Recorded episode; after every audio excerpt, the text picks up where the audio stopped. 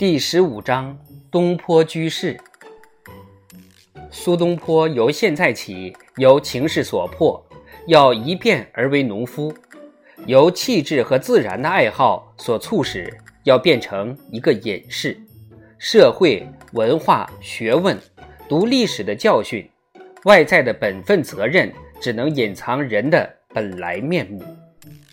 若把一个人由时间和传统所赋予他的那些虚饰剥除净尽，此人的本相便呈现于你之前了。苏东坡若回到民众之间，那他就犹如在水中的海豹，在陆地上拖着鳍和尾巴走的海豹，只能算是半个海豹。苏东坡最可爱。是在他身为独立自由的农人自谋生活的时候，中国人由心里就赞美头戴斗笠、手扶犁耙、立在山边田间的农人。倘若他也能作好诗，金牛角而吟咏，他偶尔喝醉，甚至常常喝醉而月夜登城徘徊。这时，他成了自然中伟大的顽童。也许造物主根本就希望人是这副面貌吧。在丰元三年正月初一，苏东坡已和长子迈离开京都，启程前往幽居之地黄州。迈当时已经二十一岁，苏东坡是走最近的陆路赶往的。他把家眷留下，由弟弟子由照顾，随后再去。贫穷的子由要带着自己的一家人，七女三男两个女婿，再加上哥哥的眷属，前往新任住所高安，在九江南部数百里之遥。酒监的职位并不像我们想象的那么好，只相当于官营的一个酒馆经理而已。坐船走了几个月，子由到了九江，把家眷留在那儿等候他，自己带着哥哥的家眷和朝云，还有两个孩子，顺长江上行，往东坡的处所去。东坡是二月初一到的黄州，家眷是五月二十九到的。黄州是长江边上一个穷苦的小镇。在汉口下面约六十里，在等家眷之时，苏东坡暂时住在定慧院。这个小寺院坐落在林木茂密的山坡上，离江边还有一段路。他和僧人一同吃饭，午饭与晚饭后，总是在一棵山楂树下散步。关于这种情形，他写了些极其可爱的诗。不久。身边便有了不少的朋友，徐太守热情相待，常以酒宴相邀。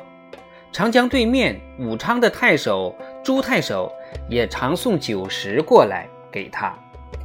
在雨天，东坡睡到很迟才起床，快近黄昏时散步很久，在起伏不平的东山路漫游，在庙宇、私人庭园。树荫掩蔽的溪流等处探胜寻幽，在别的日子，有时朋友来访，则一同到长江两岸的山里游玩。那一带是丘陵起伏、林木茂盛之区，乡野风光如画。南岸有繁山耸立于湖溪交错的平原上。苏东坡幸而死里逃生。至少是个惊心动魄的经验，他开始深思人生的意义。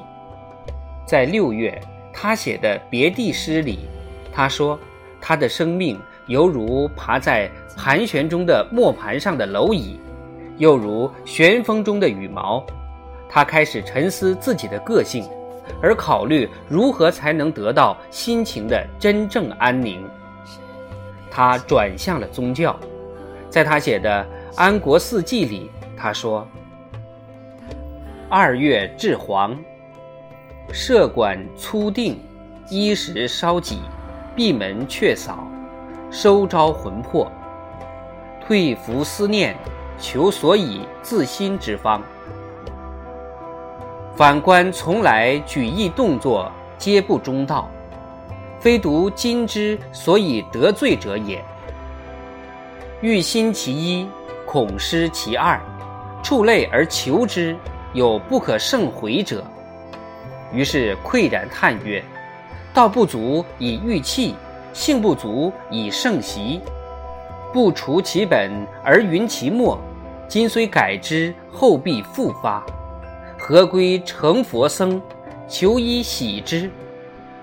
得城南精舍，曰安国寺，有茂林修竹，皮池亭榭，见一二日者往，焚香默坐，身自察醒。”则物我相忘，身心皆空，求罪垢所从生而不可得。一念清净，染污自落，表里萧然，无所复利，思切乐之。与其他宗教思想相反的一股力量，就是深藏在他内心的儒家思想。他的儒家思想似乎又把他拖往了另一个方向。诚然，人可以在宗教之中寻取到安静，但是倘若佛教思想正确，而人生只是一种幻觉，人应当完全把社会弃之不顾，这样人类就非灭绝不可，那一切都空空如也才好呢。所以在佛教要达到精神的空虚和无我的精神存在，就要完全摆脱个人的牵挂；而儒家则是抱现实的思想，要对人类尽其职责义务。于是两种思想之间便有冲突。所谓解脱一事，只不过是在获得了精神上的和谐之后，使基层的人性附属于高层的人性。听其支配而已。一个人若能凭理性上的克己功夫获得此种精神上的和谐，他就不需完全离开社会才能获得解脱了。比方说，在社会上有对抗邪恶一事，理学家朱熹批评苏东坡出狱后写的两首诗，说其中没有克己与自心之意。那两首诗，如前所见，似乎还是以前老苏东坡的本色未改。问题是，他是否有过改过向善？他是否有意要三缄其口？国事有错误也绝不批评吗？对不太亲密的朋友，他是一个回答法；对最好的朋友，他是另一个回答法。苏东坡写给朋友的两封信里，他吐露了肺腑之言。一封是给至交李长的，李长曾写诗去安慰他，但是李长的诗太伤感，苏东坡不以为然，写信回答他。信上说：“仆本以铁心石肠待公，何难尔耶？吾柴虽老且穷。”而道理贯心肝，忠义填骨髓，只需谈笑于生死之际。若见仆穷困，便相于义，则与不学道者大不相远矣。虽怀坎览于时，遇事有可尊主则民者，便妄屈为之，祸福得丧，复与造物。非兄，仆岂发此？看起便火之，不知者以为诟病也。